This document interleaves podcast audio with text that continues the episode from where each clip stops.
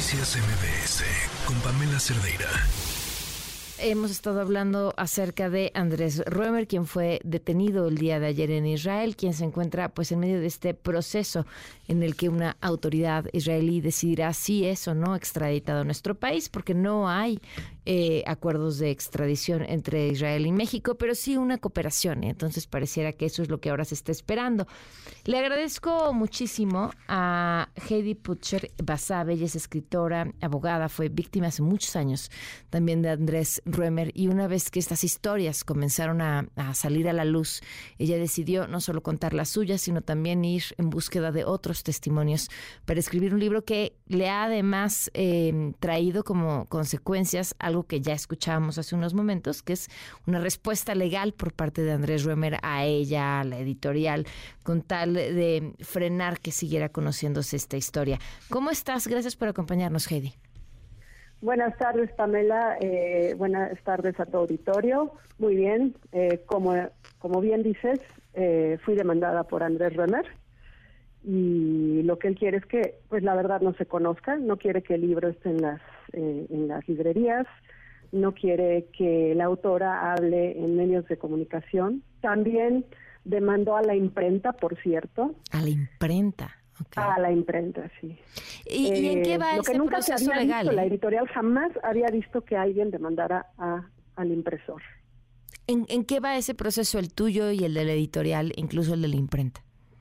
Mira, está, está detenido porque no ha habido actuaciones. Mm. ¿Cómo recibiste tú esta noticia? ¿La noticia de la demanda? No, la detención. Perdón. Sí, la detención, la verdad fue una sorpresa una sorpresa bastante grata.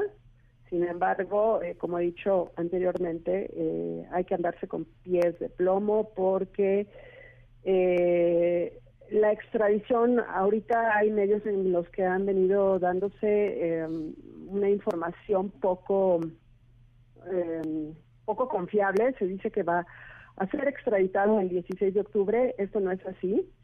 Eh, ya la embajada eh, ya este, hace como unas, unos minutos, hace una hora, ya eh, dio a conocer una nota informativa en la que dice pues no no hay fecha realmente. Este proceso toma mucho tiempo.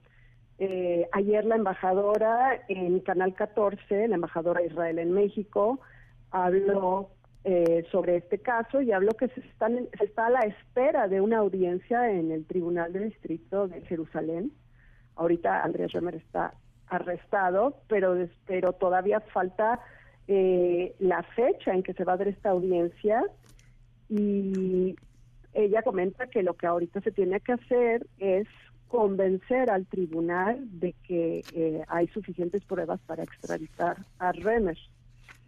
Em, el, um, así que el hecho de que eh, Andrés Remer sea extraditable no significa todavía que vaya a ser extraditado. Exactamente.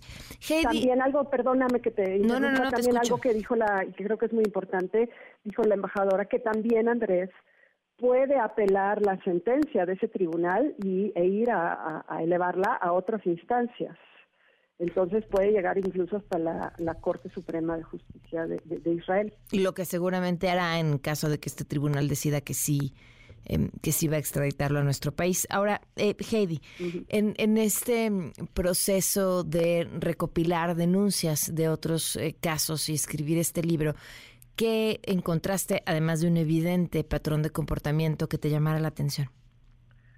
Bueno, por un lado están las historias de decenas de eh, mujeres em, que denuncian, dan sus testimonios y denuncian eh, el abuso y las conductas inapropiadas de Remer y entre algunos hay, hay violaciones, lo acusan de violación, algunos lo acusan de abuso sexual, otros de, de acoso, de grooming, em, en fin.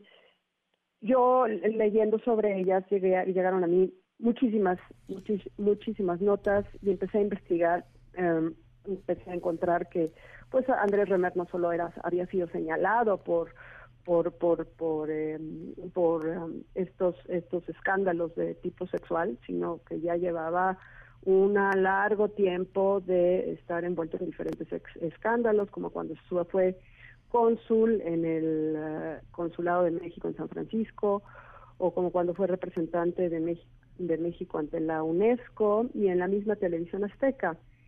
Eh, yo, a raíz de todo esto, amplié, em, digamos que el índice del libro y fue fui em, tratando cada uno de estos temas, por ejemplo, el tema de la ciudad de las ideas y los recursos que eh, recibí, recibía por parte del gobierno federal y los gobiernos los gobiernos locales de la Ciudad de México y de Puebla, eh, que eran recursos millonarios y que eh, que, llegaron incluso eh, a través de los años, están rozando en una cifra muy conservadora los mil millones de pesos.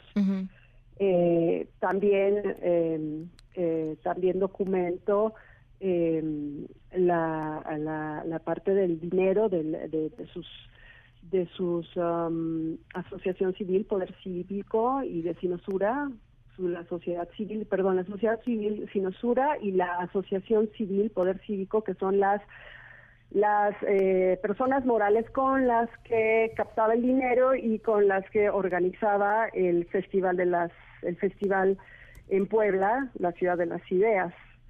Eh, se le ha la unidad de investigación financiera, digo, la de inteligencia financiera, perdóname, la, de la Secretaría de Hacienda y la el SAT hicieron una investigación, investigaron a estas a estas personas morales y encontraron que hay irregularidades, que hay triangulación de pagos, que hay eh, transferencias millonarias a otros países, a países en el extranjero y en paraísos fiscales, que hay eh, operaciones con empresas fantasmas y con empresas listadas eh, por el sistema financiero y alertadas por el sistema financiero. Eh, esos son una parte de los escándalos eh, que, que, se han venido destapando con, con, con, todo, con lo que se fue destapando en, a partir de febrero de 2021. Pero también hay otras, otros escándalos que son como, em, como decía hace, hace rato en el, en el ah, Consulado de México en San Francisco, pues se le acusó también por conductas inapropiadas, por, por, uh, comentarios y, e incluso algunas víctimas de Andrés lo acusan de haber abusado de ellas sexualmente mientras que él era cónsul de México, ¿no?